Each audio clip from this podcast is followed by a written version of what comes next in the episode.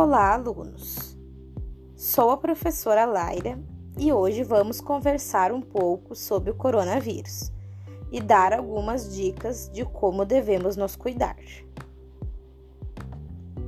O Covid-19 é uma doença causada por um vírus da família do coronavírus, e este vírus é o responsável pela pandemia que estamos passando e que está espalhada pelo mundo todo.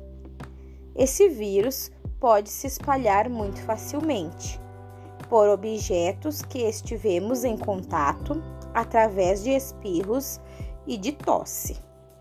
Isto pode fazer com que muita gente fique doente.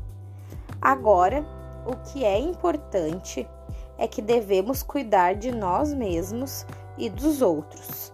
É por isso que muitas medidas foram tomadas e devemos segui-las corretamente, como lavar as mãos com frequência ou usar álcool gel, ter cuidado com os objetos que tocamos e evitar tocar no rosto, manter uma distância segura das outras pessoas para cuidar de você e delas.